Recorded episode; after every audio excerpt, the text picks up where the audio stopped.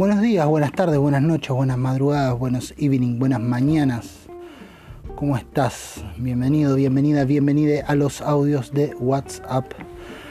Este podcast que había dejado un poco de lado eh, ante la aparición de un nuevo proyecto, que es un nuevo proyecto, por si no lo sabes, es el Centro Cultuline, que es un nuevo espacio que eh, abrimos en realidad con unos amigos y amigas en Instagram es una especie de centro cultural online eh, hecho para que la gente que tenga cosas para compartir pueda, pueda hacerlo.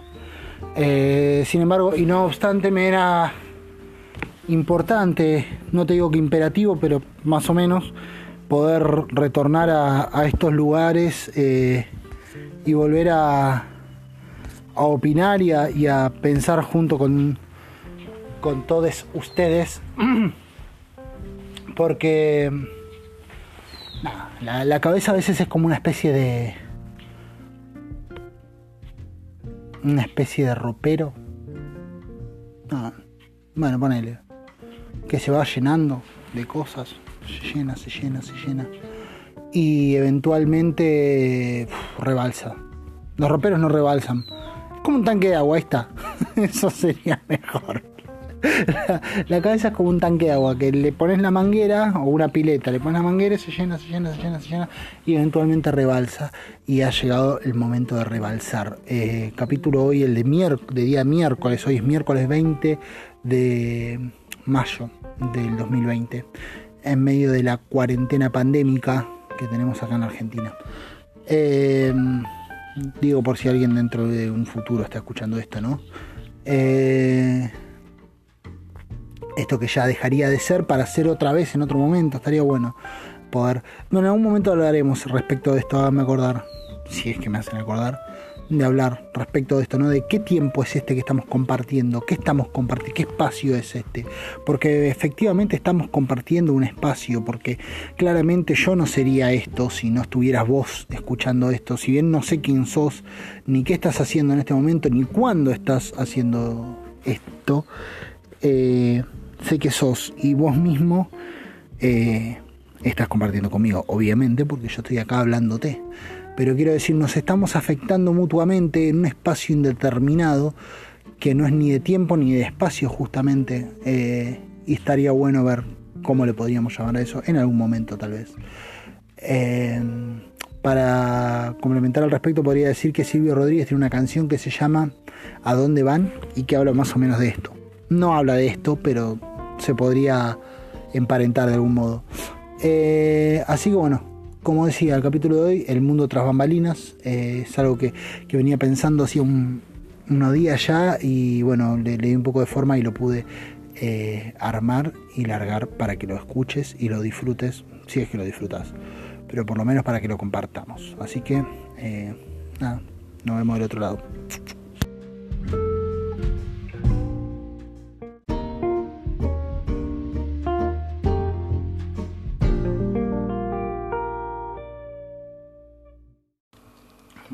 Preparo el mate, retomo este capítulo. Lo traté de grabar ayer y no pude. Eh, entonces lo trato de grabar hoy. De vuelta. Eh, capítulo. Eh, mientras estaba hablando de esto anoche, porque después de que desistí de grabarlo, me puse a, hablar de. O sea, vino mi hermano con mi cuñada, era el cumpleaños, así que bueno, íbamos a unas paradas, qué sé yo. Estábamos hablando en un momento de esto que voy a hablar ahora que, es eh, un tema que bueno, habla un poco de Estados Unidos y de todo un montón de cosas y a mitad de charla se cortó la luz, pero se cortó la luz solo en esta casa y no saltó la térmica, se cortó. Eh, después de la mañana resulta que había un cable pelado y todo, pero en el momento pensé que iba a venir un dron a cagarnos un misilazo eh, con total impunidad. Afortunadamente no pasó. O si sucedió, bueno, entré al limbo con tanta naturalidad que no me di cuenta.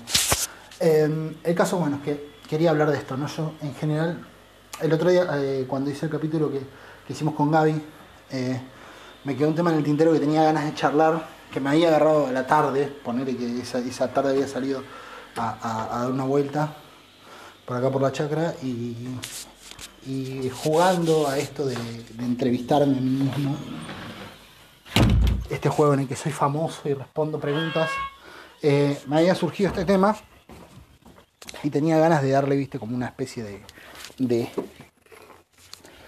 como darle un poco más de entidad que la de un simple juego, sino tra traspolarlo a, a una opinión más, más eh, pública. Eh, ¿Qué es esto? Como dice el título del capítulo, el mundo tras bambalinas. ¿Y, a qué, ¿Y a qué me refiero con esto?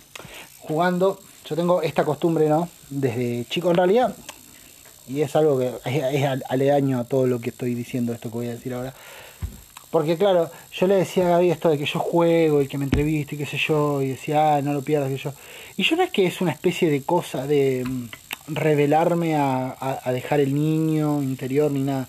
Yo me colgué.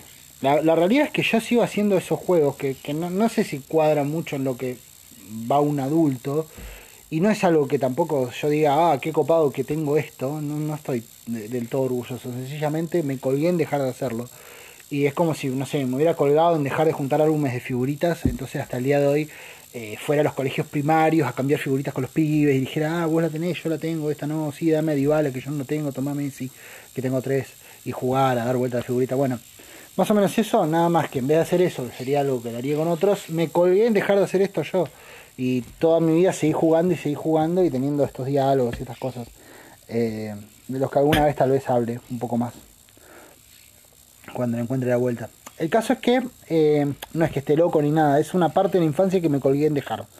Como si siguiera usando los mismos pantalones de los 8 años porque me siguen quedando, entonces bueno, nunca los tiré. Bueno, más o menos así. Viste que todos tenemos un pullover o una remera o un pantalón viejo que nos colgamos en tirar y hasta que deriva en pijama en general y quienes usan pijama, ¿no? Y bueno, y ahí queda. Eh, el caso, le cas, como dicen los franceses, eh, le cause, le cause, le cassé, perdón, le cassé, como dicen los franceses, eh, es, es que, bueno, hablando de este tema, ¿no? Eh, del, mundo de las o sea, ¿de dónde surge esto? Porque después le puse, le puse nombre y, me gustó. Es esta idea, ¿no? Que es la siguiente, dos puntos. El mundo oficial es un mundo inverosímil. Es inverosímil el mundo oficial. ¿Y a qué me refiero con que es un mundo inverosímil el mundo oficial? Si nosotros juntáramos las versiones oficiales de todos los países, empresas, eh, no sé, eh, gobiernos, eh, ONGs, de todos, frente a cualquier caso medianamente polémico, si juntamos todas esas versiones oficiales, o sea, todas esas respuestas que se, que se hacen como la respuesta eh, oficial justamente de la empresa, del gobierno o de quien sea ante determinado hecho, las ponemos todas juntas y dijéramos, este es el mundo oficial, ¿no es cierto? Un mundo sellado, certificado, avalado con la firma de los representantes y de las personas autorizadas, eh, obtendríamos un mundo que no, creeríamos. Es inverosímil, es un mundo inverosímil el mundo oficial. Desaparece gente en Colombia y la respuesta capaz es, eh, nada, se perdieron en una excursión. Y listo, se van a comer unas arepas y ahí quedó, hasta ahí llegamos. En, en, en paralelo, no sé, eh, Estados Unidos tiene mucho eso. Aparte, Estados Unidos tiene como mucho la costumbre de decir sanatas. Eh, que es como que. ¿Viste cuando te mienten sin ganas? Que, que vos decís. ¿por, ¿Por qué no le pones un poco más de onda para mentirme? ¿Por qué tan choto? Estados Unidos tiene mucho esa costumbre de que agarró y, no sé, mataron a cinco en la bahía de Guantánamo y te vienen y preguntan, eh, ¿por qué en la, en prisión de Guantánamo mataron a cinco en tortura? Eh, ¿por qué mataron a cinco en tortura? Y de nada, sale Trump, de nada, en realidad, nada, murieron de viejos. Pero tenía 25 años el más grande. Sí, bueno. Eh, es de un país donde la gente se da muere de viejo. Y si no te gusta, mala suerte, va y se compra un pancho y listo. Ahí terminó toda la explicación del gobierno estadounidense ante determinado hecho. Las grandes potencias hacen mucho eso, Rusia, eh, China, Estados Unidos, de, de, que sus versiones oficiales son, eh, muchas veces son cosas de vos dale, las grandes cadenas, eh, no sé, McDonald's, las grandes empresas mundiales, bueno, Zuckerberg, lo que es las grandes empresas de Internet, Facebook, Instagram, Twitter, YouTube, tienen explicaciones oficiales ante determinados hechos, mucho vinculados al espionaje de la gente, que vos decís, que si vos realmente las pones, y después van y lo dicen en un juicio, y en el juicio que instalado oficialmente la explicación es esta, pasó por esto. Eh, no, no estábamos espiando, eh, quedó prendida la cámara y justo pasé y miré y no me di cuenta y aprendí, apreté el botón de grabar. Y nada, justo te, te vas a cagar de risa, lo mezclé en un mail que le mandé a un amigo de la CIA y y bueno, y parecía espionaje, pero no, fue un error. Listo, esa es la explicación. Dimos esto en los juicios, listo. Eh, multa de 3 mil dólares, o 3 millones, los que sean.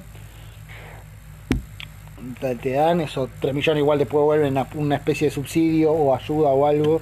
Así que, digamos, se de cuenta que no pagaste nada. Y listo, oficialmente sello avalado, es esa la explicación. Y obviamente es inverosímil, pero además lo, lo más choto de que sea tan inverosímil es que te mienten sin ganas.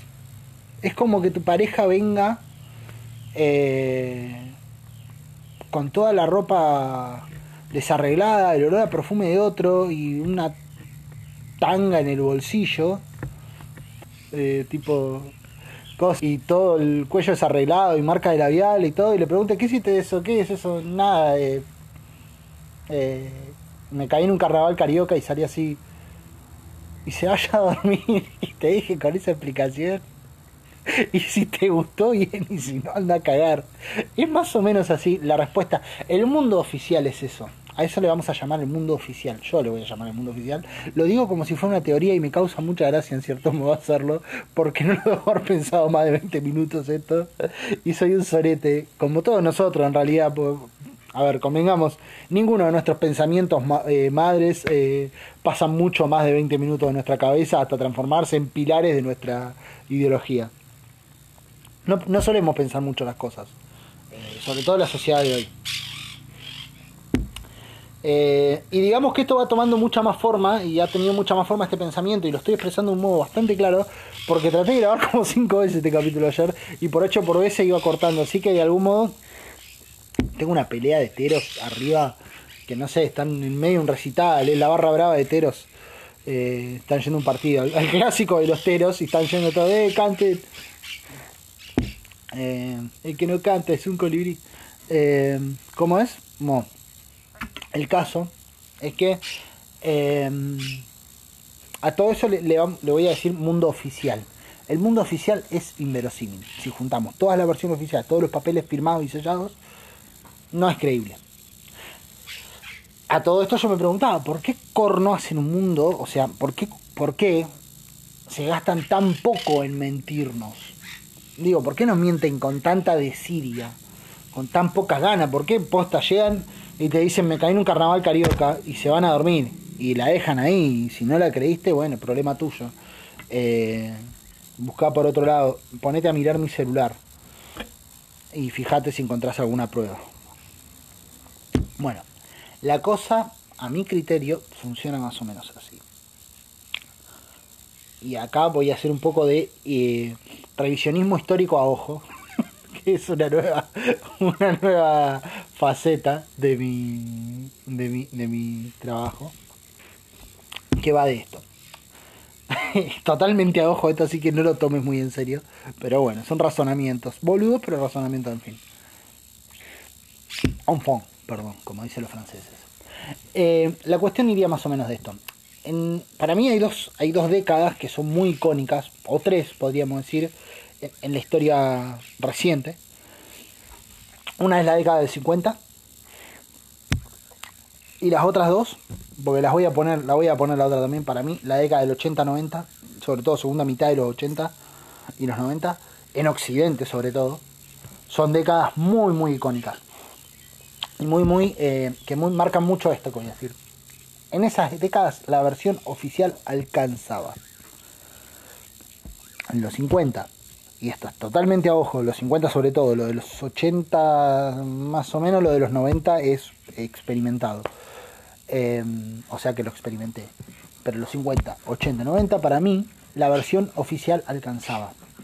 El gobierno decía una cosa y la gente lo creía no se ponía en duda. Las dudas del, alunizaje llegaron recién mediados finales de los 90, casi te diría post 2000. Igual eso fue en los 60, así que al pedo todo lo que dije. Pero en ese entonces, quiero decir, los 50, en los 50 nadie criticaba el modelo, sobre todo en Occidente. Nadie criticaba el modelo. y los Estados Unidos eran tremendo en eso. Vos ves eh, cómo funcionaban en, líneas generales. La masa mayoritaria, después siempre están las minorías oprimidas, que son otro cantar y otro, otra cosa en todo esto. En, las minorías oprimidas ocupan otro lugar, están en otro lugar. Yo me refiero a la masa en general. Eh, la alcanzaba con la versión oficial. En los 90 fue muy clarito para nosotros que crecimos en los 90. Eh, es muy clarito esto. Y, acá en Argentina lo vivimos en forma del 1 a 1. Que era esto de, de está 1 a 1. No, no voy a preguntar por qué. El gobierno me dice que valemos eh, económicamente lo mismo que en Estados, que Estados Unidos. Yo le creo. Viva, el, viva Menem. Aguante. Eh, yo le creo. No voy a preguntar. ante la duda me compro una licuadora, me voy a Brasil. Eh, más o menos así funcionaba, o a Disney. Los 90 en Argentina. Y en el resto del mundo me da la sensación, está bien, o sea, decirle esto a un bosnio, ¿no? Obviamente te sacan del orto, pero eh, al rasgos generales en el resto del mundo, sobre todo el mundo occidental, eh, sobre todo el mundo occidental, funcionaba más o menos parecido. Es decir, la versión oficial alcanzaba. ¿Por qué? Porque estábamos más pendientes de los nuevos avances de la tecnología, de la televisión en alta definición, que en ese entonces ya se hablaba de alta definición, eh, de los televisores cada vez más grandes, justamente, de las videocaseteras, de las licuadoras, de los viajes, etcétera, y muchas más, etcétera, farándulas eh, supersónicas por todos lados películas, muchas películas, acción y más acción, y la versión oficial alcanzaba. Nadie se preguntaba mucho.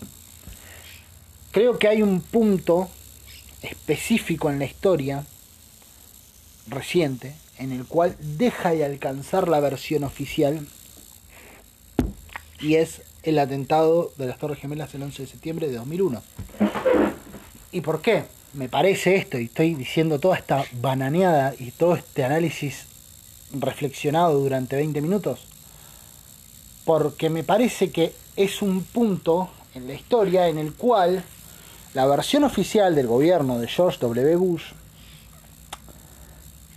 eh, fue el, no, es cierto, el atentado terrorista, eh, hay que invadir Irak, porque esto no puede quedar así entonces, como no puede quedar así, eh, mataste 3.000 míos, yo mato 3.000 tuyos. Y así funciona, no me importa si los 3.000 tuyos son del Qaeda o no. Eh, y ya que estamos, de paso me quedo con el petróleo que está porque eh, el que las hace las paga. Más o menos así eh, fue. Y, la versión oficial de todo, los reportes oficiales, durante un tiempo grande alcanza, pero rápidamente empezaron a salir investigaciones. Para colmo coincidió justo con, los, con el tiempo donde Internet empezaba a tomar más impulso y se empezaba a, democratizar, a democratizar el, foco. Los focos se empezaban a democratizar, entonces más gente tenía la posibilidad, si no era lo que es hoy Internet, eh, mucha más gente tenía la posibilidad de, de hablar masivamente. Y empezaron a salir investigaciones y documentales como los de, para mí, uno de los grandes tipos que aportó a todo esto, que hoy ya casi no, le damos ni pelota. Tampoco lo tengo como un prócer ni como, ah, mirá este chabón, pero que sí hizo, hizo su buen aporte en su momento, que es eh, Michael Moore, con sus documentales, donde empezó a cuestionar eh, la versión oficial yankee y, lo empezó a cuestionar masivamente. Quiero decir, yo iba al, al Video Club en Argentina a alquilar el video de eh, Fahrenheit 911 o de Bowling for Columbine, for Columbine eh, a sabiendas de, más o menos de qué trataba un documental, o sea, fue un documental que fueron dos documentales que tuvieron buen impacto. Digo, teniendo en cuenta que estamos hablando de dos documentales de Estados Unidos en Argentina, bastante. Eh, bueno, por esa misma época también había salido, me acuerdo, Whisky Romeo Zulu, o el otro, mm, ¿cómo se llamaba? Eh, bueno, los de piña, eh, que De, Piñeiro, perdón, de Piña. Eh, los de Piñeiro. Y en fin, empezaba a ver como una especie de revisionismo. Que surge, me parece, y, y mucho surgió, ante la necesidad de, de, de discutir, ¿no? O sea, ¿en serio me estás diciendo que este ataque lo organizaron los terroristas y Bin Laden? Mirá que fue una versión que se, se, esforzaron por mantener, ¿eh? De hecho, hicieron todo un hicieron todo un evento cuando finalmente cazaron a Bin Laden y qué sé yo. Eh, y con todas las dudas que generó el atentado de las Torres Gemelas, me parece que fue un poco como correr eh, cierta cortina, digamos, y ver qué carajo había tras bambalinas. Y el mundo tomó nota de eso, tomó nota de que, hey, esto no es verdad. O sea, esto no pasó así, me estás contando cualquiera. Y si me estás contando cualquiera acá, probablemente me estés contando cualquiera en un montón de otras cosas. Y así como vos me contás cualquiera, tus amigos también me pueden estar contando cualquiera. Así que yo no creo en nadie. Obviamente, obviamente, y acá va el, el chiste, para mi gusto. Eh, los primeros que toman nota de eso, como siempre, son los poderes dominantes, es lo que decimos la máquina. La máquina es la primera que toma nota de, de estas cosas. No es que. Eh, porque está mucho dentro del mundo de las conspiraciones y todas estas cosas, ¿viste? Y no, porque vamos a develar cómo operan los grupos paramilitares en el centro del continente americano. Y que muchas veces esos grupos paramilitares que dicen son pobres campesinos están defendiendo su tierra, pero están financiados por Soros. Bueno, hoy, hoy hay mucho de eso y ahí, ahora voy a llegar a ese punto eh, de qué creo al respecto. El caso es que, claro, como, como todo esto, ¿no? Funciona, eh, o sea, esta gente en general hace estos videos hoy en día, siempre va muy por el lado de, no, son tan burdos, o no les importa, o son tan tontos que ni siquiera se dan cuenta de que dejan... Eh, el cuchillo manchado de sangre arriba del escritorio. O sea, lo toman como un acto de torpeza, ¿no? Como que yo descubro la verdad porque el poder dominante, porque la máquina, porque los Illuminati o quien corno esté detrás de todo esto, es tan torpe que dejó, eh, nada, las fotografías que los incriminan, eh, se las olvidaron arriba del, de la mesa del living y justo, bueno, les encontré yo porque soy muy capo. Déjame decirte, querido amigo, seguidor de Expert, egresado 2019, eh, vos que pones en todos los videos de YouTube y de Instagram, vota Expert o a Gómez Centurión, déjame decirte que no, que no es así, que no funciona así, que siguen siendo más vivos que vos y que yo y que todos juntos, quienes gobiernan este maldito planeta, son más vivos que nosotros obviamente, hasta que no estés por encima del que te está cagando, no vas a dejar de ser el inodoro. Entendelo, porque tiene mucho esa lógica de el rebaño, seguimos siguen como el rebaño, son ovejitas que van en busca de su vacuna, porque el rebaño esto, el rebaño lo otro. Y no, papá, o sea,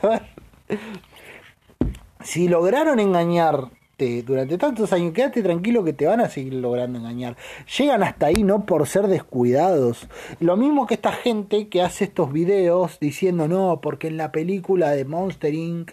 hay un mensaje de las élites diciendo cuál es el plan, o en la portada de, de, de, Economist dejaron el plan para el 2020 como si esta gente hubiera llegado hasta ahí por especular, ¿no? Porque claro, sé que voy ganando, entonces ya que estoy, le voy a tirar unas pistas a ver si estos giles adivinan. No funciona, si no son boludos. Eh, si realmente quieren hacer algo, no te lo van a estar diciendo en la portada del diario. Eh, y en general, viste, como que viene todo bien argumentado hasta que llegan a ese punto. y la, el argumento es: no, hacen esto porque están tan confiados eh, que hacen esta boludez. No son re inteligentes para otro, para esto son. No, bueno, en fin. Que no se está entendiendo nada de lo que estoy diciendo y quiero ir al punto.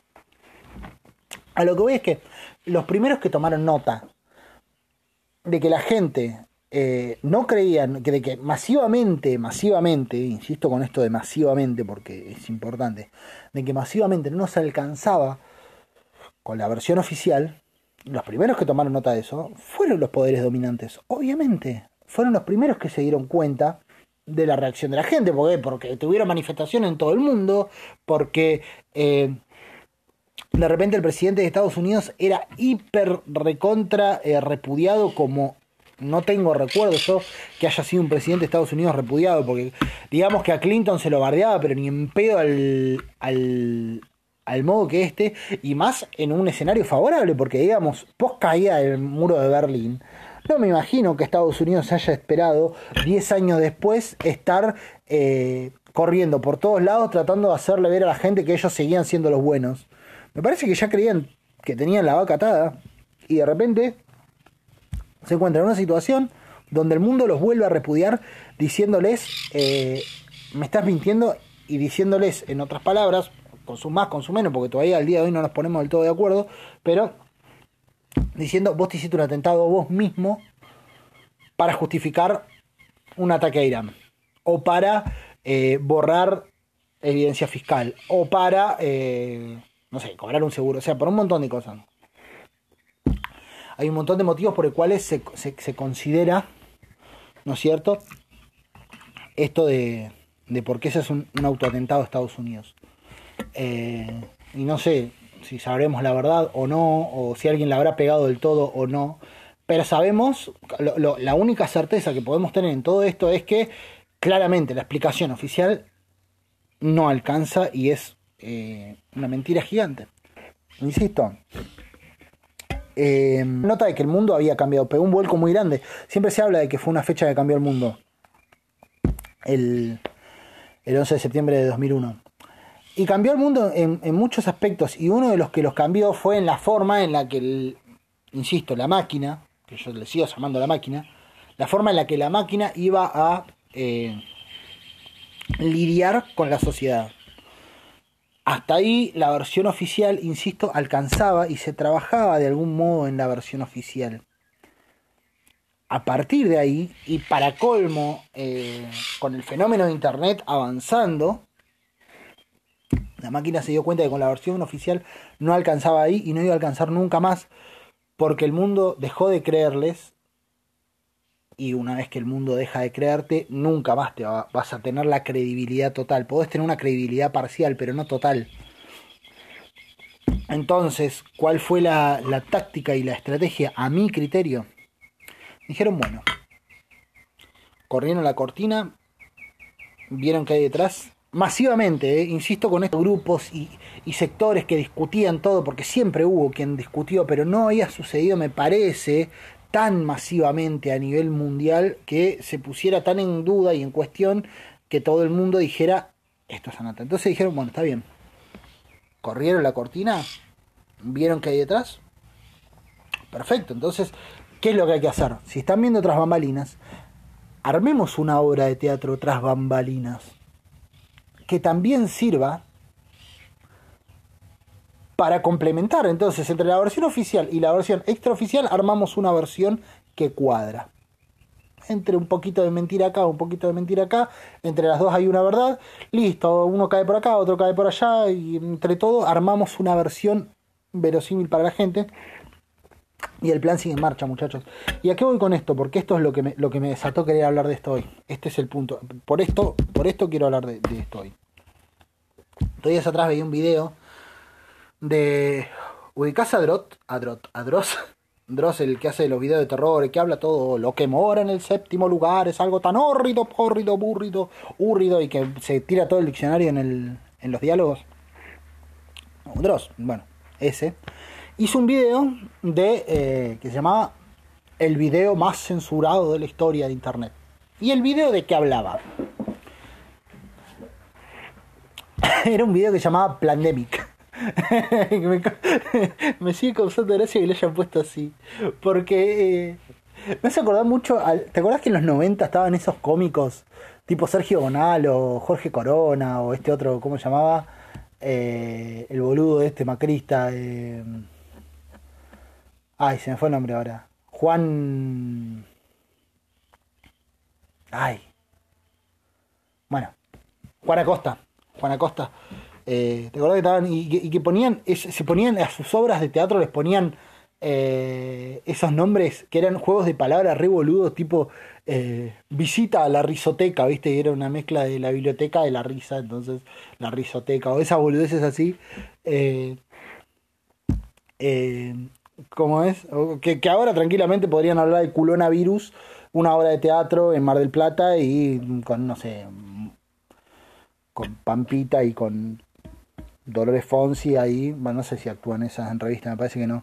Pero bueno, pongámosle dos de revista. Nazarena Vélez y Nazarena San Lorenzo. Ah, eh, yupi. Y ponen, bueno, esos, esos juegos de palabras. La gente de las cosas de la conspiración hacen juegos de palabras así boludo siempre. Eh, y después quieren que los tomen en serio. El caso es que este video se llamaba Plandemic, ¿no? Y hablaba, el video, era una mina, de que era eh, esta mina, que era como Batman, ¿no? Era un científico. Eh, hablaba de cómo el virus fue creado en un laboratorio y estaba siendo esparcido a propósito en el mundo para... Y acá viene toda la sarta de cosas para las que supuestamente fue creada la pandemia. Eh, reducción de la población, que me gustaría hablar de eso porque parece, eh, a mi criterio es una de las de los razonamientos más, más pavos que hay, a mi criterio. Eh, es, muy, es muy, o sea, como que no está pensado del todo y se larga así nomás, ¿no? Porque la reducción de la población, entonces todo es para la reducción de la población y nada, a mí me parece un razonamiento bastante flojo. Pero bueno, ya llegaremos a eso. Esa una. La segunda era para deprimirnos a todos. Que me parece que hubiera sido más efectivo y más barato darle un Oscar a, a Estebanés y con eso ya está, nos deprimían a todos y se ahorraban todo este quilombo de la pandemia.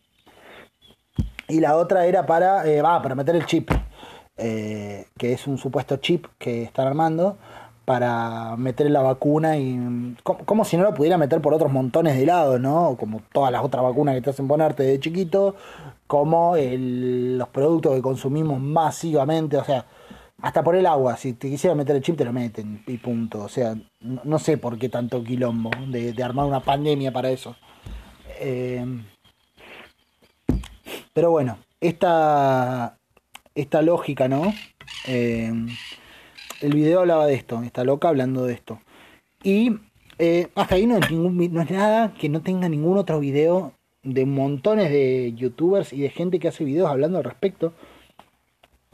Porque hay mucha gente que compra estas teorías. Eh, de hecho, hay todo un movimiento antivacunas que no surgió de esta mujer, surgió mucho antes. Entonces no tiene nada distinto de, otro, de otras cosas. Pero ¿cuál es la particularidad? Justamente el video de Dross se llamaba el video más censurado de la historia de Internet. No se llamaba Plandemic, el video que revela la verdad, sino el video más censurado de la historia de Internet. Y claro, resulta ojito a esto, eh, que este video lo subieron y a la media hora lo habían bajado de Twitter, de, de Instagram, de Facebook, de YouTube, eh, de todos lados. En, media hora lo habían bajado de todos lados el video, lo habían censurado. Y hubo muy poca gente que lo pudo ver y eso se lo empezaron a pasar, qué sé yo, y mirá la verdad acá.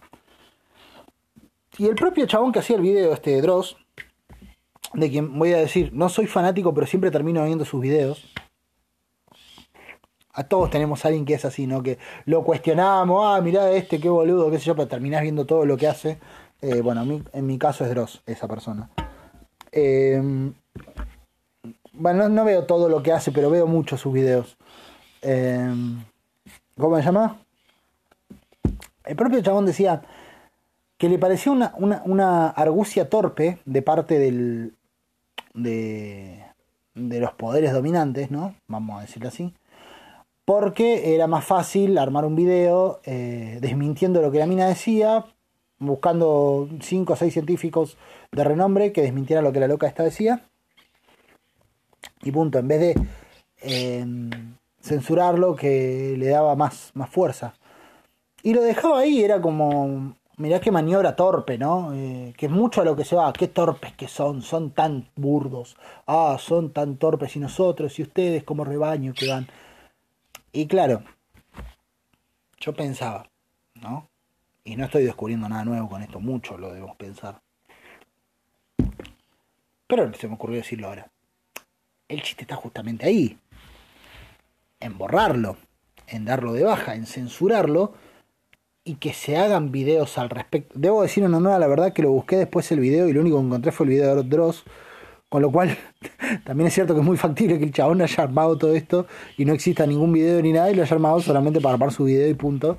Eh, pero que en todo caso sería uno de los tantos casos, muchas veces pasa esto. De videos así, cosas con teorías raras que son borrados. Y claro, el chiste está en eso y a eso me refiero con el mundo tras bambalinas. Censuran todo esto organizadamente, no porque ese video esté diciendo la verdad, sino porque censurándolo te tienen a vos hablando de eso y no te tienen hablando de lo que verdaderamente importa en este momento. O sea, a vos, a mí y a un montón de boludos nos tienen hablando de esto. Porque quiero decir, hacen esta, más allá hacen otra, después sacan otra noticia por otro lado, y así tienen a mucha gente hablando de eso. Y no estamos hablando de lo principal, de lo más importante que es esta pandemia, que es la discusión principal, me parece, la, más importante, que el mundo como está concebido hoy en día solamente incluya un 10% o 5% de la población y el resto queda por fuera. Que los sistemas de salud de los países más desarrollados no tienen respuestas reales para las demandas de su población. Que la desigualdad en el mundo es tan grande que ante una eventual pandemia las economías colapsan todas. Y es una pandemia menor, porque no es una pandemia hipermortal esta. Y, y, y, y, si bien sí es cierto, hay un montón de muertes, quiero decir, no es la peste negra la que estamos viviendo. Es una gripe brava, que no tiene cura, pero es una gripe. Hay pandemias, han habido pandemias más graves en la historia de la humanidad. Y las economías, tal como están plantadas, planteadas en el sistema capitalista actual, no tienen respuesta ni económicas ni de salud para las necesidades de su población. Esa es la discusión real, esa es discusión que nos pasa por enfrente todos los días, que no tenemos que ir a buscarla tras bambalinas, la tenemos ahí en primer plano. Esa es la discusión verdadera. El mundo es desigual y se le y quedó en paños menores en este caso. Pero claro, el mundo tras bambalinas es esto, es para mi gusto, es correr la cortina a propósito, dar versiones oficiales que son insuficientes, correr la cortina a propósito y llenarlas de versiones extraoficiales de, de descubrimientos, de, de investigaciones dudosas de papeles, que van completando un montón de fichas y mientras vos buscas cómo carajo te quieren meter el chip, cómo te quieren controlar, cómo quieren diezmar a la población, cómo quieren reducir eh, la población porque los recursos acaban, no te fijas que en la esquina hay un pibe pidiendo monedas que eh, está lavando los vidrios de los autos en vez de ir a la escuela porque la familia se caga de hambre, porque este planeta y los sistemas económicos en los cuales son todos desiguales, que los viejos cobran miserias y se mueren ahogados en la propia mierda, porque los países los, los llevan hasta ahí. Esa es la discusión, no hay otra discusión, no hay otro, otra cosa. El mundo tras bambalinas es otra obra de teatro para tapar esto cuando en 2001 la gente descreyó de lo que decía el gobierno de Estados Unidos, no descreía porque iba a haber una diezmación de la, iban a diezmar la población para evitar que se agoten los recursos, no descreían porque le iban a meter un chip para controlarlo, descreían porque habían iniciado una guerra en el otro lado del mundo, haciendo cajeta a todo un país para sacarles el único recurso natural por un propio sistema económico, un propio sistema de gobierno, que, funcionan de ese modo, que funcionan en que el más fuerte le saca al más débil y lo hace mierda en el camino. Esas eran las discusiones. Los movimientos de los 60, 70, los hippies, por ejemplo, cuando discutían la guerra de Vietnam, no discutían el control, no discutían que los querían encerrar para, para deprimirlos, porque no era esa la discusión, no era ese el problema, porque nunca fue ese el problema, porque esa es una, una, una obra de teatro montada para que estemos discutiendo esa mierda, joven votante de Spert, eh, te lo digo a ti. No pasaba por ahí. La realidad está mucho más a la vista. El problema no es ese, el problema es el que vos le decís negro cabeza, agarrá la pala, eh, el choriplanero, ese es el problema, pero no por el choriplanero en sí, sino porque hay un sistema que lo está dejando loco en la, en la lona. porque hay un sistema que apuesta a, la, a, la, a, la, falta de educación, porque hay un sistema que apuesta a, las villas miserias, porque son funcionales las villas miserias, no por los votos, no son funcionales por los votos las villas miserias, esa es una idea recontra boluda, porque si quisieran que fueran funcionales por los votos, las elimina la mierda y que vote todo Barrio Norte y, y, el Delta. O sea, si quisieran hacer eso, vota Recoleta y punto, se terminó. O sea, ¿para qué mierda quieren que la Villa Miseria? Si la Villa Miseria no es el lugar. La Villa Miseria es funcional porque es una masa de gente que por dos mangos va a hacer lo que vos quieras, porque no le queda otra. Esa es la función de la Villa Miseria. Es una masa de gente. Porque después, y, acá voy a llegar al punto capaz en un ratito. Hay un programa, hay un canal de YouTube que se llama ZDI, Zona de Investigación, que habla, ¿no? Y que siempre pone esta discusión de eh, bueno, nada, ¿viste? hace estas investigaciones de que el verdadero fin de de cosas de de la ideología de género es diezmar a la población para tal cosa y para tenernos discutiendo estas pavadas mientras ellos se quedan con los recursos. Bueno, va, va siempre mucho por ese lado, ¿no?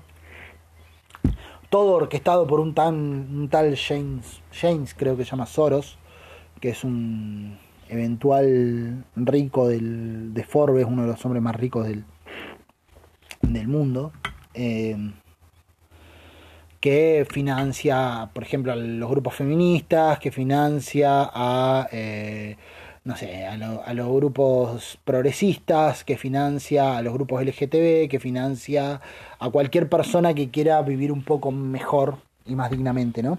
Que, por cierto, no sé si te has preguntado alguna vez, vos, pequeño votante de expert, ¿por qué será que siempre todas estas cosas de investigaciones terminan avalando pensamientos de derecha en detrimento de pensamientos más progresistas o de izquierda? te has puesto a pensar porque todas, todas esas investigaciones derivan siempre lo mismo.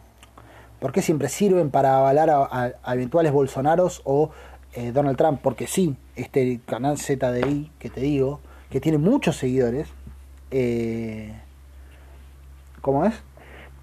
Desliza constantemente esto de, Donald Trump como eh, la persona que está en contra del, del nuevo orden mundial, entonces quiere desbaratarlos, entonces hay posibles asesinatos. Nunca lo mataron a Trump todavía. Va, sí, obvio, nunca lo mataron, cuántas veces te van a matar. Pero quiero decir, eh, esa cosa, viste, de. O sea, desliza como que Trump es el bueno, así, a la pasada. Y a la mierda. ¿Viste? O que Bolsonaro tal cosa. ¿Nunca te has preguntado eso? ¿Por qué siempre terminan siendo en estos tipos de, cosas, estos tipos de gente, eh, los, mismos, los mismos pensamientos los defendidos?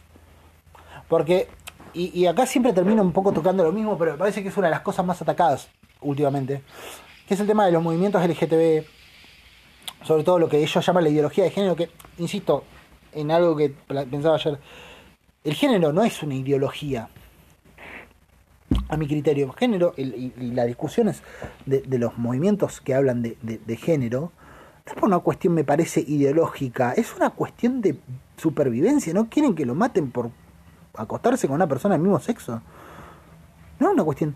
Y porque si decís algo ideológico suena a, ah, te lavaron la cabeza la ideología de género que les lava la cabeza. No es una ideología de género.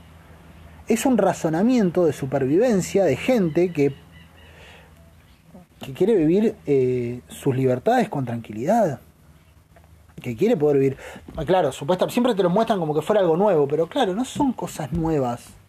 ¿Sabes hace cuánto se viene escondiendo eh, los homosexuales? ¿O las lesbianas en el mundo? ¿Cuánto tiempo llevan escondiéndose? Escondiéndose grosso, no escondiéndose un toque, escondiéndose. Eh, e, evitando, evitando ser encontrados, eh, países donde son asesinados. Pero claro, con 10 minutos de, razonamiento, eh, medio berreta, te pone en lugar de que no, es un. es una. es una. es un plan para que la población, eh, por ejemplo, el, tema de la reducción poblacional, que a mí me parece una boludez gigante, y lo voy a decir por qué. Siempre que se habla de un plan para reducir la población, yo saco la misma, o sea, llego a la misma conclusión y nunca me cerró por ningún lado. ¿Para qué carajo van a querer reducir la población? ¿Me querés explicar? Porque los recursos se agotan, me vas a decir. Los recursos no se, no, no se les van a agotar a ellos, jamás, a los, a, los, grupos dominantes. No se les van a agotar los recursos. Si en una villa tiran 10 panes, cuando hay 20 personas, cuando haya 40 van a tirar 10 panes. Cuando haya 60 van a tirar 10 panes. Y si hay 3 millones, van a tirar 10 panes. Y que se maten y que los junten y que los agarren como puedan. Y el que está peleando por comida no está pensando en hacer la revolución, está peleando por comida. Mientras más sumido en la miseria un pueblo está, más gobernable es. Y mientras más gente hay en un pueblo, más gobernable va a ser. Pero no por el, por el kirchnerismo, ¿eh? No, no, no. Los recursos van a ser siempre los mismos para nosotros si estos grupos siguen teniendo sus dominios. Eh, van a ser siempre los mismos. Si, si el multimillonario te daba 10 mangos cuando tenés 20 personas a cargo, cuando tengas 50 te va a seguir dando 10 mangos. No va a cambiar eso. Porque no, no van a destinar más recursos a vos. Lo que van a tener es más gente peleando por comida, gente malnutrida, gente malnutrida, gente con más dificultades para elaborar eh, pensamiento crítico. Gente más gobernable. ¿Para qué carajo van a querer reducir la población? ¿Para que la gente pueda acceder mejor a los recursos y poder de ese modo ser más crítica del mundo que les rodea? ¿Para qué? ¿Para que eventualmente los terminen volteando? ¿Cuál es el sentido de reducir la población? Los recursos no se les van a agautar a ellos, porque ellos gobiernan, ellos tienen los recursos, son los dueños de las empresas que los reparten, van a repartirte lo que ellos quieran en la mierda. Si las crisis argentinas y los desabastecimientos que hemos pasado en Argentina y en toda Latinoamérica no alcanzan para que veamos que efectivamente cuando quieren cerrar la canilla la cierran y les chupa tres huevos y faltan o sobran recursos, no sé qué necesitas para ver eso. Esto esta, cosa de, pensar así, de razonar de ese modo, ¿no?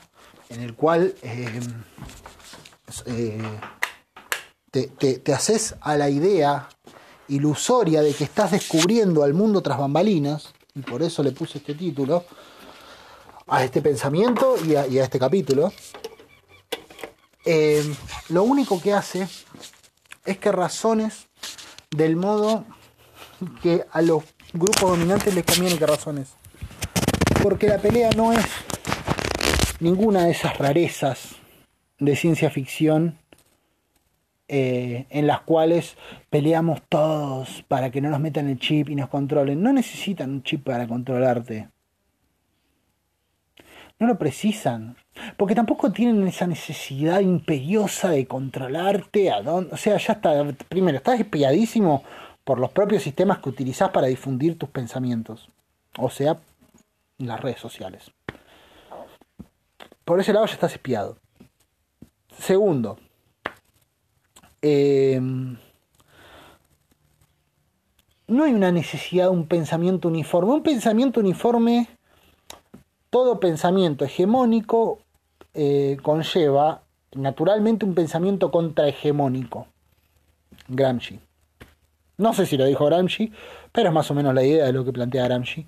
A grandes rasgos tampoco es que lo leía en profundidad, pero más o menos dice eso Gramsci. Los pensamientos hegemónicos generan pensamientos contrahegemónicos, batallas contrahegemónicas. Eh, por lo tanto, la idea de tener un pensamiento único no aplica a los intereses de la máquina o de los grupos dominantes. ¿Por qué? porque van a naturalmente largar un pensamiento contrahegemónico. Lo que aplica a los intereses dominantes es una, un pensamiento caótico, un mundo que piensa caóticamente. Un mundo que piensa caóticamente es el mundo que tenemos hoy, con millones de teorías y de pensamientos, de que las vacunas son para controlar a la población, de que quieren a través de la ideología de género diezmar. ¿Vos te has fijado que siempre atacan a los mismos estos pensamientos conspiracionistas, conspiracionales? Siempre van contra las mismas personas. Siempre te derivan en los movimientos populistas, en el populismo, como le dicen. Siempre termina ahí. ¿Por qué será? ¿Por qué será que siempre van en contra? Y, por ejemplo, ¿por qué van siempre en contra de los movimientos LGTB eh, o, los movimientos feministas? Yo creo tener una idea. Y es una simple idea. Me parece que son grupos y por eso, y por eso ese miedo eh, a, ese, a ese sector que siempre dicen, no, no creo que tenga que ver tanto con la cuestión de no, no queremos la Me parece que eso un poco les da lo mismo. Me parece que va por el tema de que eh, son grupos que han demostrado la eficacia de la organización y, demuestran maneras distintas. De, o sea, son grupos que dieron vuelta una tortilla histórica eh, con una fortaleza gigante. Los grupos LGTB y los grupos feministas que tranquilamente, si se aplican otras cosas, pueden significar un problema más grave no tiene que ver con, eh, con que, ay, no, no queremos punto en la sociedad, me parece. Me parece que pasa por otro lado la discusión, me parece que pasa por, por esto, por la, por, la, por la lucha, por la discusión contrahegemónica, por la, por la capacidad de eh, otra cosa, de, de, que en general, en general, muchas de las personas de los colectivos LGTB, que yo, son personas que eh, consumen mucha eh, literatura y mucha información, o sea, que se preparan para dar su batalla, cosa que otros sectores no hacemos tan bien. Quiero decir, son un gran ejemplo de, organización y de pelea, y me parece que ahí radica el peligro y por eso son tan atacados. Pensar que cada proceso que logra dar vuelta una tortilla histórica está financiado por un gran magnate que busca dominar al mundo desde las sombras, es, es una forma de eh, desalentar esos movimientos, para no estar como borreguito detrás del rebaño y qué sé yo. Es un pensamiento bobo y boludo, pero muy funcional. Muy funcional. Son pensamientos recontrafuncionales. A mí me, me pone de los pelos cada vez que pienso estas cosas. Porque... Uy, este perro está de vuelta con vos. Pumba.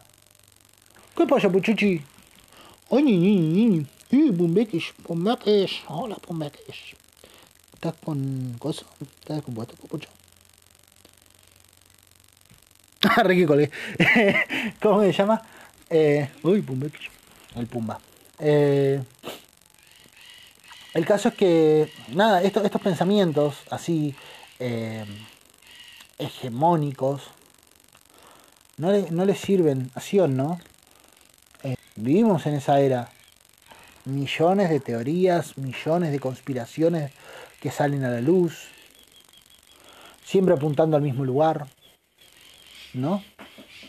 Siempre yendo eh, a la casa de las mismas personas y de, los mismos grupos, siempre, siempre tratando de, de, de, favorecer a, las mismas personas. Y, y, y aquí eh, llego al otro punto que me parece importante en todo esto, que es el, rol.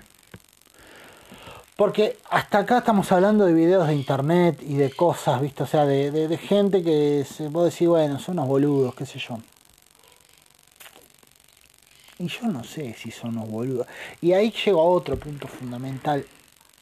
Y siempre caigo en la misma pero es que es algo que me parece fundamental eh, discutirles y discutirnos, que es lo siguiente, voy a seguir en otra parte.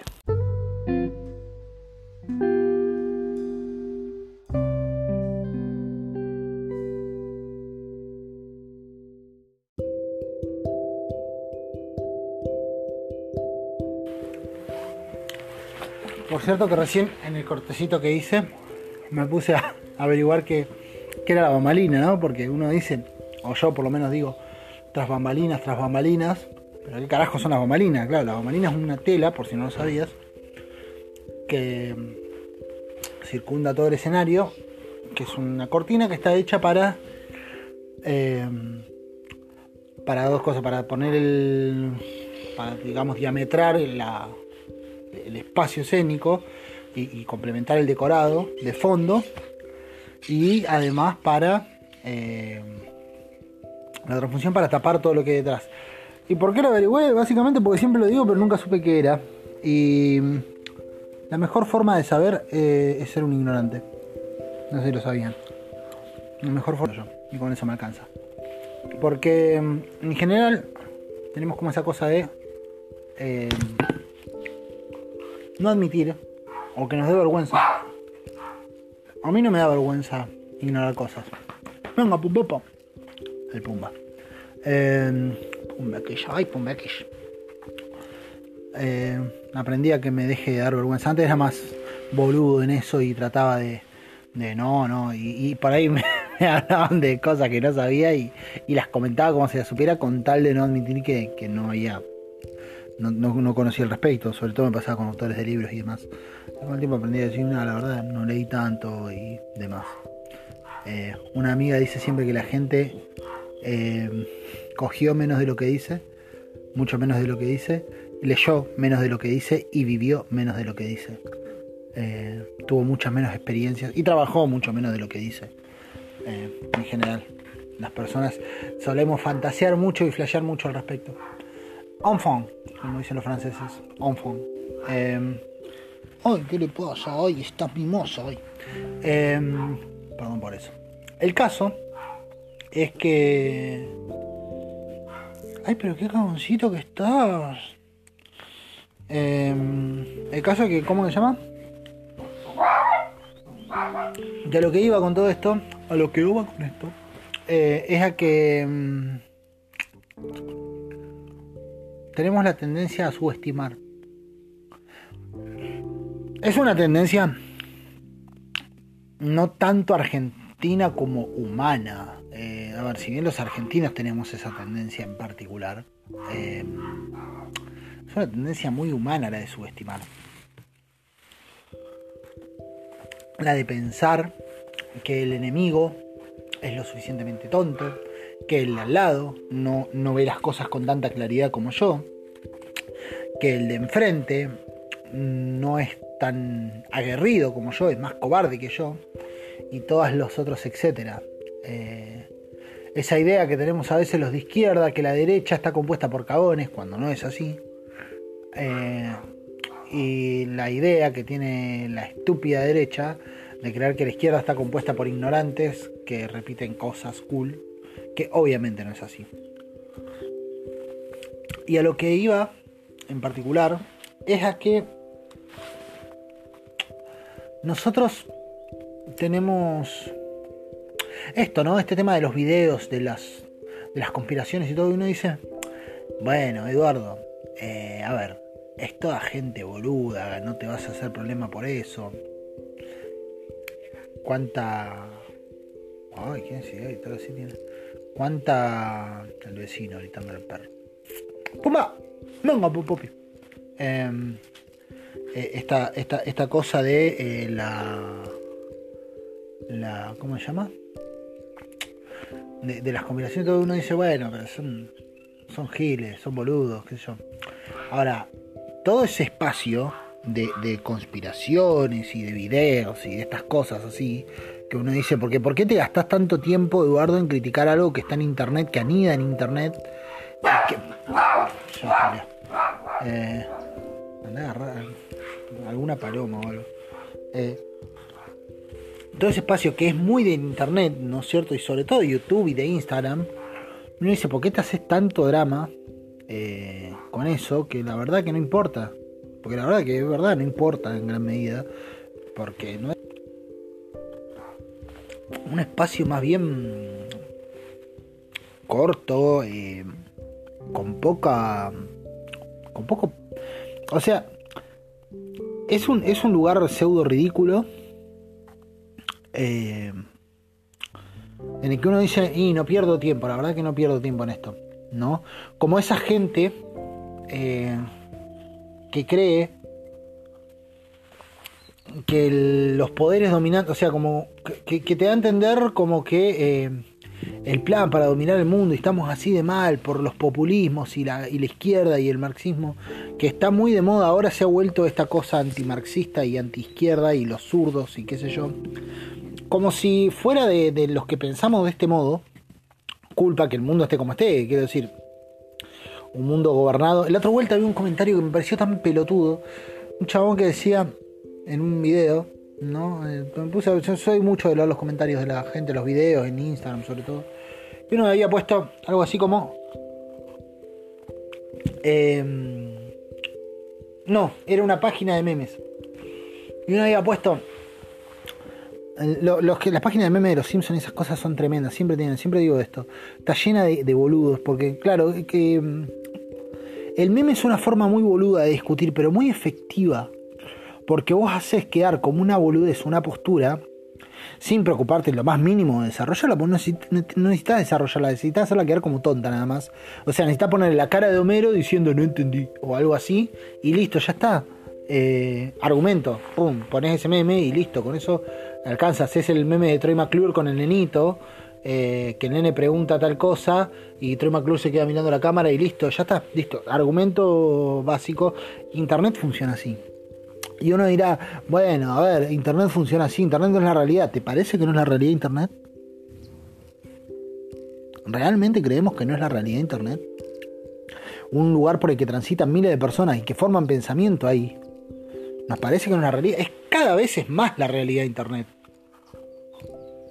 Porque la medida que nosotros nos hacemos los boludos, decimos, no, bueno, pero la vida está en otro lado, qué sé yo, y yo no me voy a amargar, nos olvidamos que esa gente después vota, forma pensamiento, eh, arma debates y va y expone y, generan millones de personas pensando del mismo modo, millones de personas que después van a una marcha a favor de los derechos de los pueblos originarios y cagan a palo a la gente. O sea, grupos neonazis se, se arman a través de Internet.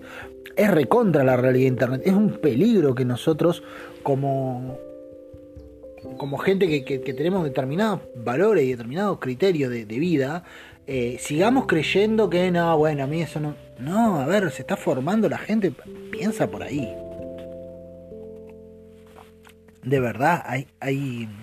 O sea, surgen posta grupos neonazis, surgen de esos lugares son pequeñas trincheras donde ganan sus batallas y después se activan y, después terminan en que esos locos capaz que agarran un ñato cualquiera, a un negro, a un homosexual, a un lo que sea, eh, lo agarran, lo cagan a, palos, lo empalan en una plaza, lo prenden fuego y decimos, eh, sí, ¿de dónde salieron estos loquitos? ¿Cómo puede ser que haya tanto loco? ¿De dónde te crees que salen?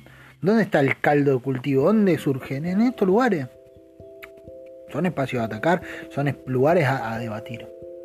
Y, no, y sobre todo no es un espacio a subestimar. Para nada, para nada. Para nada es un espacio a subestimar. Yo reivindico a la gente que discute ahí, porque es la gente, me parece, que, que, toma nota de que eventualmente eh, esos lugares se transforman en, en el jardín de infantes de los pensamientos más atroces de la humanidad pensamientos de mierda. Pensamientos de mierda. Entonces, saliendo de ahí, de todas esas páginas de meme y todas esas cosas, que sirven para vociferar y para generar amplificación, porque como uno las toma en joda, hay otro montón que no las toma en joda. Como uno se caga de risa, hay otro montón que no se caga de risa. O que se caga de risa, pero se caga de risa y después dice, bueno, pero es la posta, ¿eh? al, final de todo eso de que, ah, sí, jaja, se cagan de risa media hora, al final el último comentario es, eh, sí, pero, pero decime si no tiene razón. Termina así. Y después pasa. Después pasa que uno se pregunta, ¿cómo carajo terminó siendo una opción política expert? ¿En base a qué? ¿A videito de YouTube? ¿Cómo puede ser que mi ley sea un tipo avalado? Porque digamos que sí, medio, medio, medio en chiste, medio en serio, se terminó metiendo en los medios y en un montón de lugares. Y es avalado y mucha gente, ah, mi ley, mi ley, porque es como dice mi ley, mi ley, un capo, troleó, troleando a las feminazis. La cantidad de páginas que hablan bien de, Feynman, y no son páginas de viejos, ¿eh? no son viejos eh, recalcitrantes que, creen que con los militares estábamos mejor. Son pendejos que creen que con los milicos estábamos mejor. Digo, la juventud que era un terreno ganado por, por un pensamiento un poco más libre, eh, termina siendo de vuelta. Está ahí, palo y palo. Está haciendo una cosa y terminamos nosotros recluidos en la tranquilidad de decir, nada, son boludos. No, no son boludos. No son boludos. Que estén equivocados no quiere decir que sean boludos. Y sí, están equivocados. Cada vez que pienses que la solución es eh, cagar a tiro a la mitad de la población, estás equivocado. En eso no, no, no tengo punto medio ni pseudo discusiones. O sea, si tu solución es la exclusión de uno u otro modo, estás equivocado. Siempre. Para toda esta gente, obviamente la solución es la exclusión. Tremendo. Ahora, ahora, ahora. A lo que iba yo. A lo que hubo con esto. Eh, todos estos grupos y todas estas estos, estos espacios surgen de, una especie de, delirio megalómano que los hace creer que son eh, despiertos en un mundo de dormidos, no sé, visionarios en un mundo de ciegos, o que son gente atenta en un mundo de ovejas y de rebaños. Tienen ese espíritu de subestimación de creer que ellos sí, ellos sí le vieron eh, los pies al fantasma. Entonces eh, ellos no caen, yo no caigo. Y, e insisto lo mismo antes, hasta que no estés por encima del que te está cagando, no deja de ser inodoro. Eso, monólogo, o sea, no, no, no va a dejar de ser así. Y todas estas cosas van a seguir existiendo. En esta página de, memes que te decía un, un coso que decía un meme que era el típico ese con la cara de Troy McClure, el de los Simpsons en el coso con el coso de cocinero, que el pibito le hace una pregunta y el loco se queda mirando cámara así. Decía, pero si el capitalismo por eh, acabó con el 80% de la pobreza, eh, o sea, el capitalismo terminó con el 80% de la pobreza. Una cosa así tiraba. Entonces yo me puse a pensar, o sea, le discuto, ¿en, base a qué? O sea, en base a la sociedad feudal me hace cagar de risa, ¿cómo no? No ha terminado con el 80% de la pobreza, eh, el capitalismo por sobre el feudalismo. Son mejoramientos de sistemas, obvio. Eh, funciona. Eh,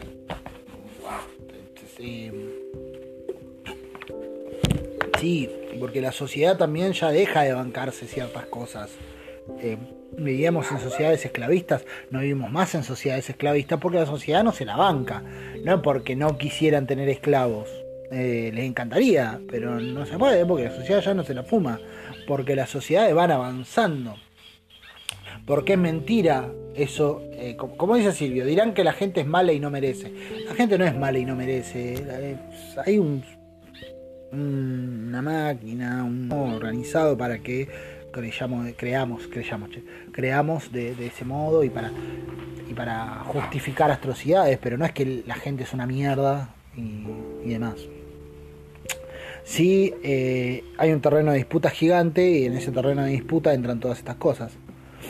Eh, pero a lo que iba, bueno, le pregunto eso, me dice, le contesto eso y me dice, no, no, no, pasa que no, no te estoy hablando de eso, así con, típica postura de Turn down forward paper. Hablo de la caída de la Unión Soviética de la caída de la Unión Soviética, de, cuando cayó el muro de Berlín, la Alemania Occidental con la Alemania Oriental.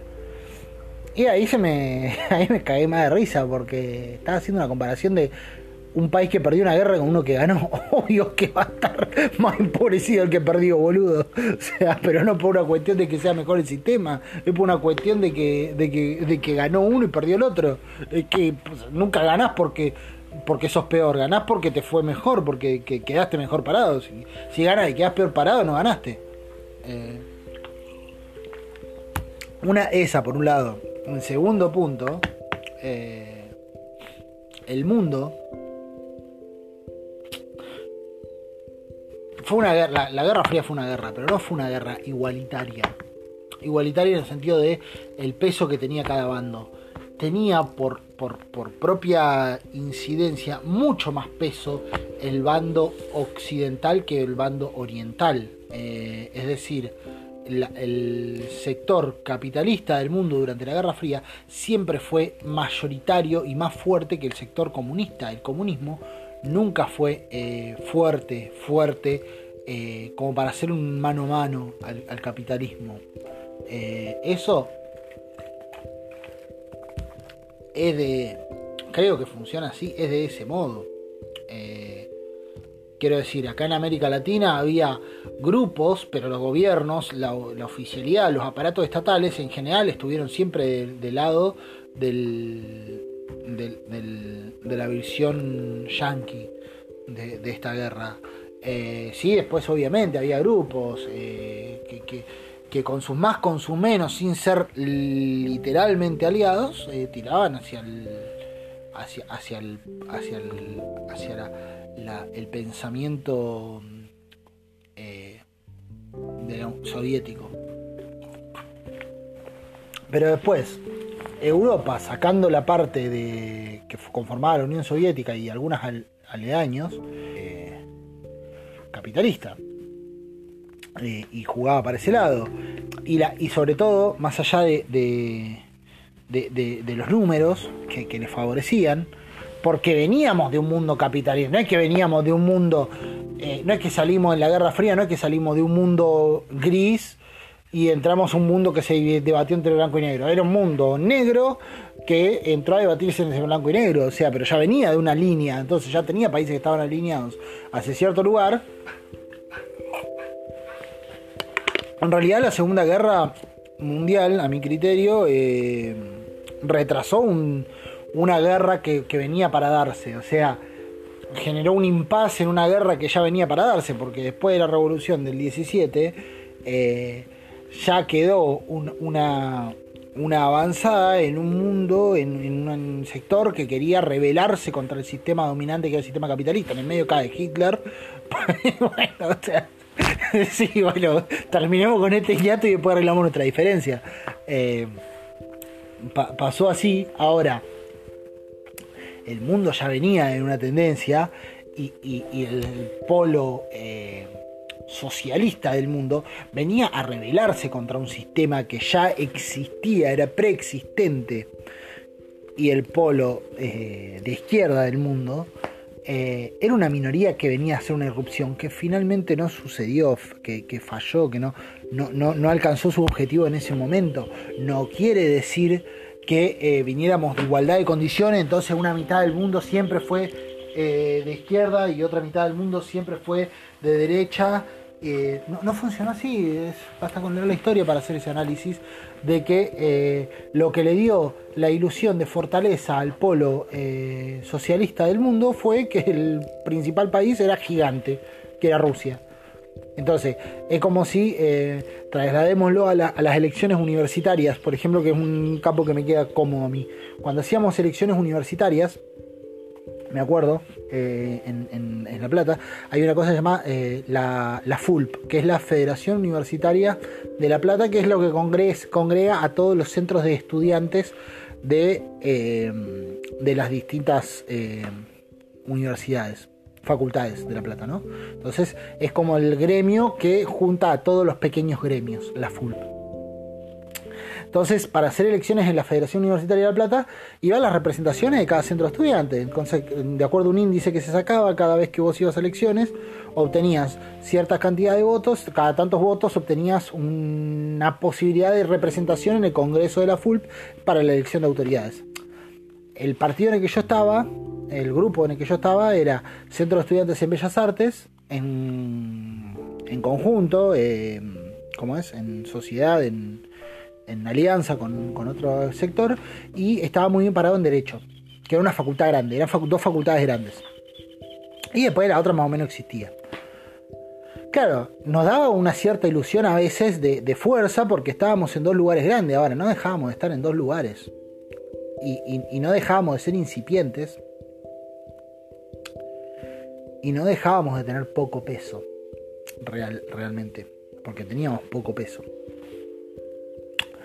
Eh, por más que estuviéramos en dos lugares grandes. Bueno, eso fue más o menos lo que pasó con la Guerra Fría. la, Unión Soviética daba una ilusión de, fortaleza que, no era real, porque la Unión Soviética eh, además tenía sus buenos problemas eh, y tuvo sus problemas internos y demás. Quiero decir, pero no, no hace falta saber ser un crack para, para caer en estas, en estas, en estas cosas. Lo que pasa es que estamos en una era donde el facilismo en la discusión es muy grande. Entonces, con un meme se arregla toda discusión y se gana todo debate. Y, el, y, es lo que siempre le digo, la, cultura del turn down for what, del turn down for what, pipiri, piri, los anteojitos. Es, eso eh, nos, nos gobierna y nos agobia. Y nosotros eh, entramos como unos carlitos en esta cosa de bueno, ya está, déjalo discutiendo solo. Porque te cansan, no porque tengan razón, te cansan y a veces te meten en un terreno tan empantanado que hasta te quedas sin argumentos un poquito, porque te tenés que meter en un terreno más largo y tipear es un huevo y no te dan ganas y demás, y hay toda otra maquinaria preparada para lo otro, porque lamentablemente eh, utilizaron mejor internet que nosotros. Pero no deja de ser un terreno de disputa, y un terreno de disputa grande. Con esto no digo que vayamos a hacer la revolución ni nada por el estilo, porque no pasa por ahí. Pero sí creo que no son pequeños, creo que hay que tomarlos en cuenta.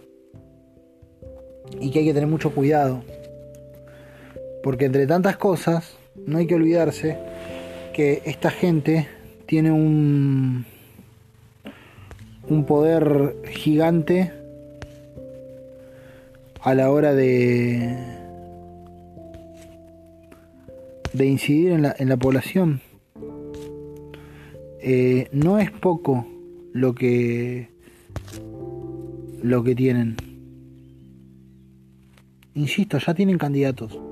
Estos sectores de internet y estas cosas y todos estos espacios que tienen toda esta idea medio rara que siempre insisto, siempre terminan decantando en eh, viva el neoliberalismo prácticamente.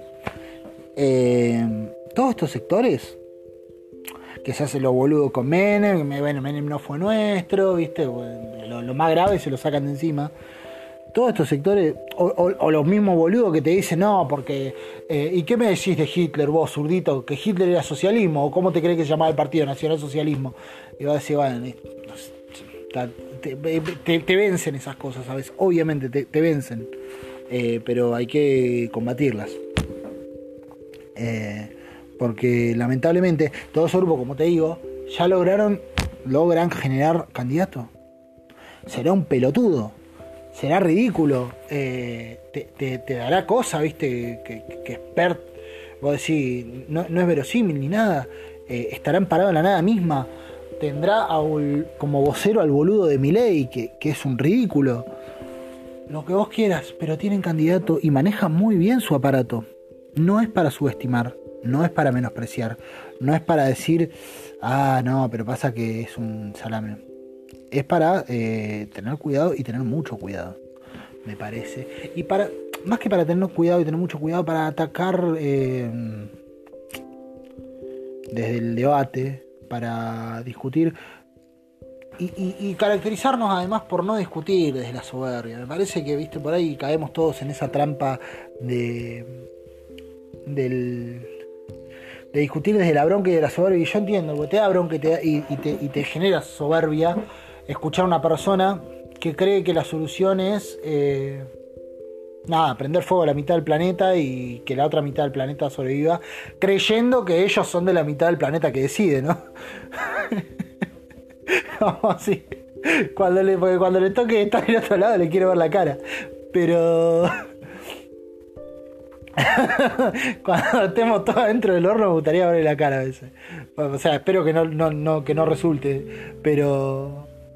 Viste que siempre le encuentra la vuelta también. Quiero decir, después de Macri no se hace cargo nadie. Eh,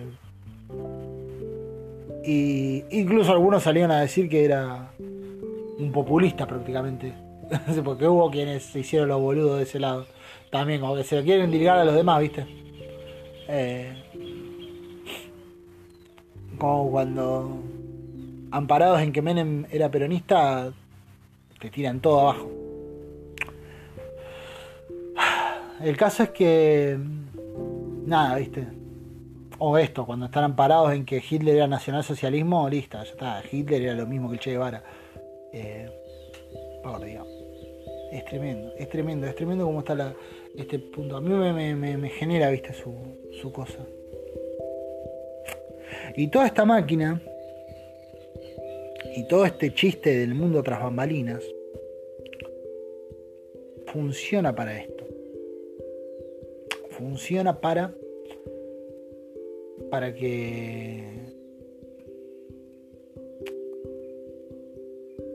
para que estemos discutiendo estas cosas, porque claro, vos decís no puede ser que la versión oficial, porque automáticamente si vos eh, no crees en este mundo tras bambalinas, terminás siendo un eh, vocero de la versión oficial.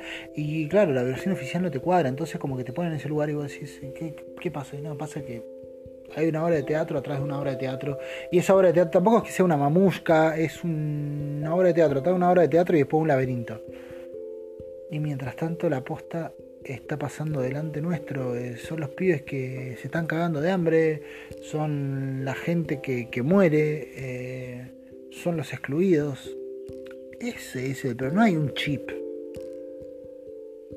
Vos y yo lo sabemos seguramente. Pero seguramente también conozcamos a alguien que piensa del otro modo. No hay un chip. No, no, el, truco, el, el objetivo de ellos no es hacer un chip Tampoco te lo van a tirar en una película con una evidencia ahí, viste, el mensaje de la serie. Si, si te quieren hacer algo, no te van a tirar un mensaje. No conozco a ningún asesino que le tire un mensaje de texto a la víctima antes. Bueno, sí, por ahí lo femicida, pero. Eh, o ningún ladrón que dice, che, mirá, a las 10 paso a chorearte tu casa, eh. Eh. No. No, no hay un mensaje, no te lo van a decir. El plan que tienen no te lo van a decir tampoco necesitan hacerlo porque ya sabes cuál es. Lo que pasa es que está buscando alrededor, viste, si encontrás atrás, porque esto tiene que ser, necesitamos que sea la Matrix, porque tiene que tener más onda. Y no, loco, el mundo es esto que ves, esto que pasa, y los problemas están a la orden del día y están ahí enfrente tuyo. Un magnate como Roca, echando gente de sus fábricas, haciéndose limpiar el orto por un decreto del gobierno que prohíbe los despidos. Pero no, salió una mina a decir que el, que el virus, que la pandemia fue orquestada para ponernos un chip en la vacuna. incomprobable. Tal vez ni haya vacuna. No se la van a poner la vacuna. Los mismos que están diciendo que no se la van a poner la vacuna, no se la, no se la pondrán, qué yo. Eh, y vamos a ir todos contentos como corderitos a poner la vacuna. No está ahí el problema, hermano. El problema está en la esquina de tu casa, el chaboncito que limpia vidrio. Ese es el problema. Los que están en la villa ahora que no tienen agua, se nos murió una mujer, Ramona, se nos murió, o nos la mataron, eh, de coronavirus porque no tenía la forma de eh, atenerse a las medidas más básicas de higiene porque no tiene agua en la villa, no en su casa, en la villa no hay agua. Se, la mataron, se murió, no está, no está más. Los pibes van a los comedores y llenan los comedores, las ollas populares caldo de cultivo para el, que germine el virus. El virus este no es un plan, no es un plan hecho para diezmar a la población nada, es una eventualidad que como que trae como como, como mensaje que nos deja como como enseñanza que estas sociedades desiguales de mierda no protegen a nadie y nos dejan a todos por fuera, menos a el 5, 2 o 3% de la población que, eh, que está incluido salvo ese porcentaje ínfimo de la población que está incluido en el, plan de la máquina, que son los que conforman la máquina básicamente, y un par de aledaños, el resto quedamos por fuera. No tengamos miedo, así que quedamos por fuera, no es que quedan, quedamos por fuera, yo quedo por fuera. Esa es la batalla. Y ese es el problema. No hay un virus, no hay una. No hay una. No hay nada, no hay un plan secreto. El plan no es secreto, el plan está a la vista de todos. Existe así, son países endeudados, son gobiernos de mierda que endeudan a países, son gobiernos como el de Bolsonaro que hacen laburar a la gente y que se cae muriendo, si tiene que caer muriendo, pero este, este, esta empresa va a seguir trabajando porque tiene que producir, porque tenemos que seguir generando más bienes de consumo para seguir manteniendo la población en su frenesí de consumo y seguir nosotros manteniendo nuestro estatus de privilegio. Ese privilegio que nunca perdieron, que no van a perder y para el cual no necesitan ni un microchip, ni necesitan deprimir a la población, ni necesitan eh, nada de eso, porque ya lo están haciendo, lo tienen perfectamente controlado y ninguna de todas esas conspiraciones descubiertas cambió nada, ni va a cambiar nada, porque no se trata de eso, se trata de una realidad que pasa todos los días y todos los días el país está endeudado y todos los días tenemos gente que avala ese endeudamiento y todos los días hay gente que cree que hay que pagarle al FMI, que, que, que son legítimas las deudas. ¿Y qué pasa cuando descubrimos que la deuda es ilegítima? Porque es más de una vez, o sea, ahora hace poco salió y Macri queda imputado como que la deuda puede ser anticonstitucional, que lo es. ¿Qué va a pasar cuando, cuando salga esa noticia? Nada. Nada. Vamos a tener que seguir dando la batalla de otro modo. Y no porque sean unos forros eh, los que están o lo que sea. Yo, tengo, yo tengo bien visto al gobierno de Alberto Fernández. No te digo que me parezca perfecto ni nada por el estilo, no, no soy así, pero la verdad que lo, valoro, valoro, valoro y valoro más eh, a, en vista de lo que ha sucedido en este país, lo valoro un poco, un poco bastante más. Capaz que si me hubiera tocado Alberto enseguida después de Cristina, sería mucho más crítico, pero en vista de lo que sucedió y de haber sido demostrado que efectivamente este país podía llegar a este punto, si bien no avalo todo, eh, ni estoy de acuerdo con todo, y hay cosas, me parece que eh, falta, falta, o sea, me parece que a Roca hay que agarrarlo de los huevos y obligarlo a que retome a la gente y hay todo un país que podría haber, sobre todo en el primer momento, hay todo un país que hubiera avalado eso. Eh, eh, vos me vas a decir, bueno, los cacerolazos, ellos, los cacerolazos salieron eh, a mi criterio, es una visión muy personal. Si se hubiera avanzado de una, al toque no dabas tiempo a ningún cacerolazo y la gente hubiera tenido que estar a favor, sobre todo porque era muy alta la. Ahora ya estamos más cagados, estamos más complicados, porque de vuelta volvimos al mismo terreno de disputa y, surgió la sorpresa de la pandemia, terminó y nos olvidamos de, lo mal que podríamos haber estado, ¿viste? Como que aparte todo, con el tiempo todo se relativiza. El tiempo relativiza todo.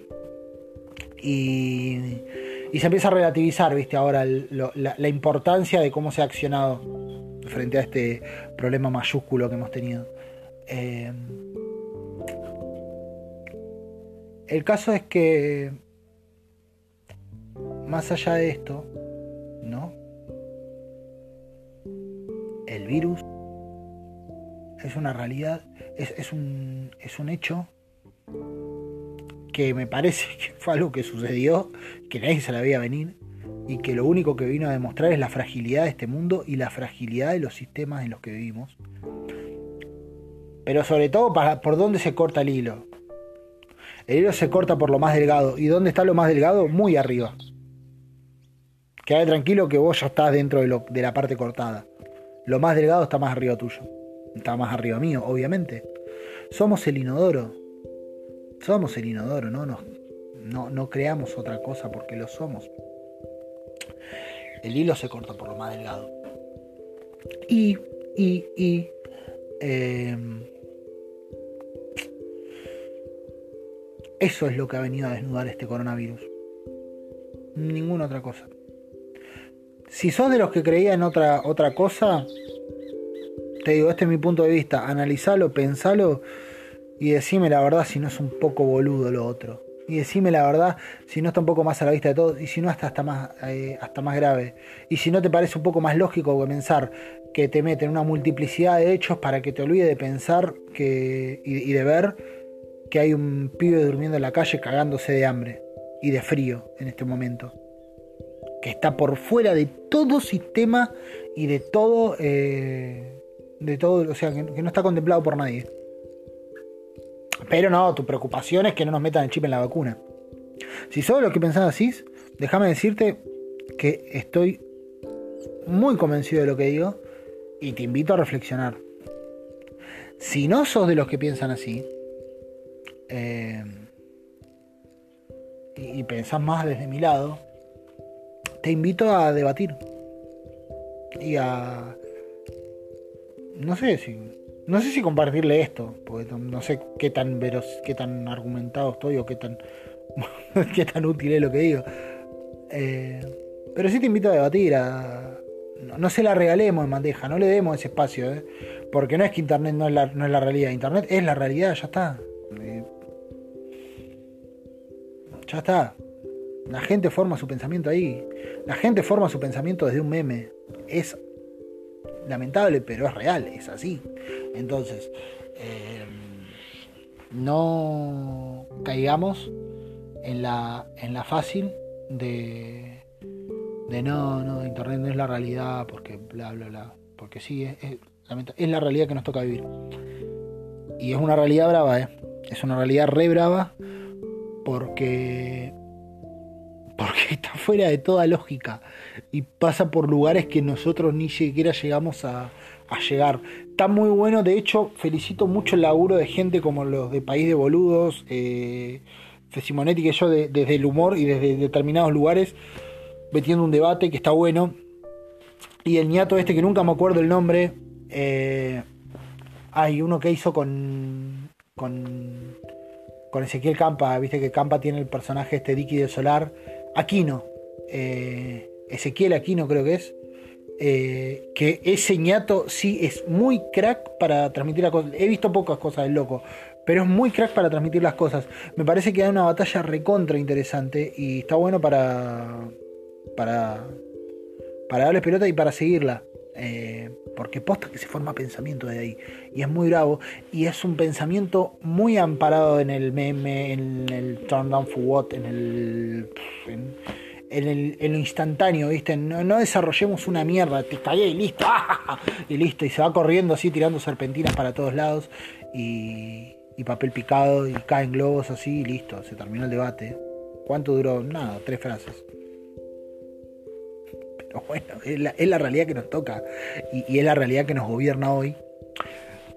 Y es la realidad en la que se basan quienes están formando grupos que son peligrosísimos para todos nosotros. Parece re, terrorismo lo que estoy diciendo. Eh, pero posta, posta que para mí tiene mucho. Tiene mucha llegada esta gente y es muy jodida y Hoy es un 1% porque no los conocieron tanto, pero viste, va creciendo todo, la población va creciendo. Yo ya tengo 31, eh, ya el mundo me empieza a quedar a, mi cargo. Siempre, siempre digo lo mismo, ya empezamos a dominar el mundo los de mi generación. Modelo 88 ya estamos dominando el mundo de a poquito. Y todos los, los, de, los que están cerquita mío, todos mis vecinos, mi barrio eh, generacional está en la misma, estamos dominando el mundo. O sea, eso quiere decir que eh, ya el mundo se maneja con las cosas que comprendemos nosotros, no con las cosas que comprendían nuestros viejos. Eh, por lo tanto, Internet y ciertas cosas ya son la posta. Vos pensás que los pibes de 16 años votan y es una masa gigante. Y esos pibes por dónde forman pensamiento. Y no estoy diciendo que no tengan que votar, ¿eh? Estoy diciendo que hay que ir a la disputa, tienen todo el derecho de votar los pibes. Pero vayamos a la disputa. Eh, no, no nos quedemos cortos en esta. Eh, debatámosle. Porque posta que son unos forros quienes hacen esto y, se aprovechan de la sed de libertad de la gente. Porque en definitiva, no es que solamente que vos digas, ah, sos un pelotudo, sí, está bien, pero lo hacen eh, quien piensa así lo hace desde una sed de libertad, de no ser dominado, de salir del, grillete. Eh, alguien se adelantó y aprovechó todo eso para, para poner un lugar más choto que había. Pero, ojo, eh, con eso porque, porque no es que es un forro, un choto necesariamente. No, no quiere que no quiere no quiere grillete nada más no quiere que la máquina lo gobierne la máquina es revicha, eh, no la subestimemos. Pero no quiere eso. Entonces, por ahí tenemos más cosas en común de las que pensamos. Y, y si entramos en un debate piola y de la mejor manera posible, eh, Guille Aquino, Guille no me acordé. Eh, ¿Cómo se llama? Eh, coso. Vamos a hacer. Eh, vamos a hacer un mundo más copado. Tenemos todo para hacerlo. Pero tenemos que em, meternos en donde no nos habíamos metido hasta acá. Me parece. Qué sé yo. Enfant, como digo siempre. Como dicen los franceses. Enfant. Esto ha sido el programa de hoy. Los dejo con la canción. Y espero que sean muy, muy felices.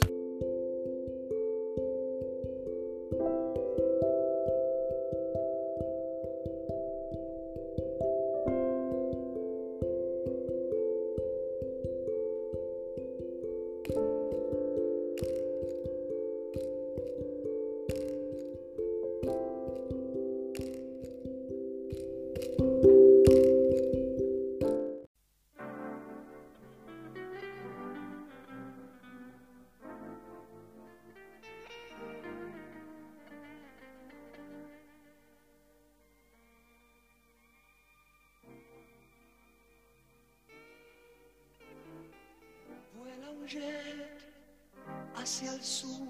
La cósmica cintura es el folclórico ataúd de un DC-10 que se hace estrellas contra el suelo.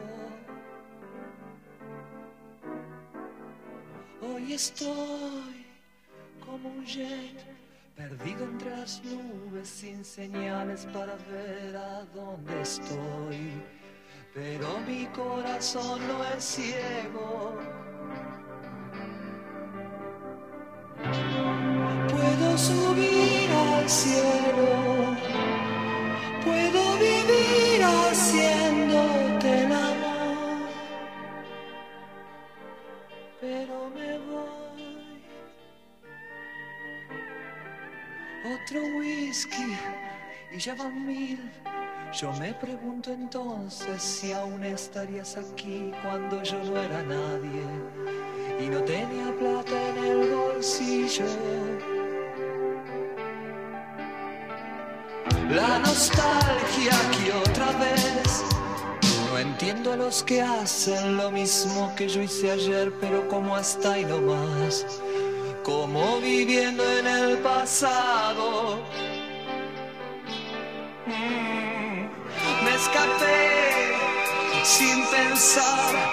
Escuché los Beatles y me fui a buscar la soledad. Y vos también estabas verde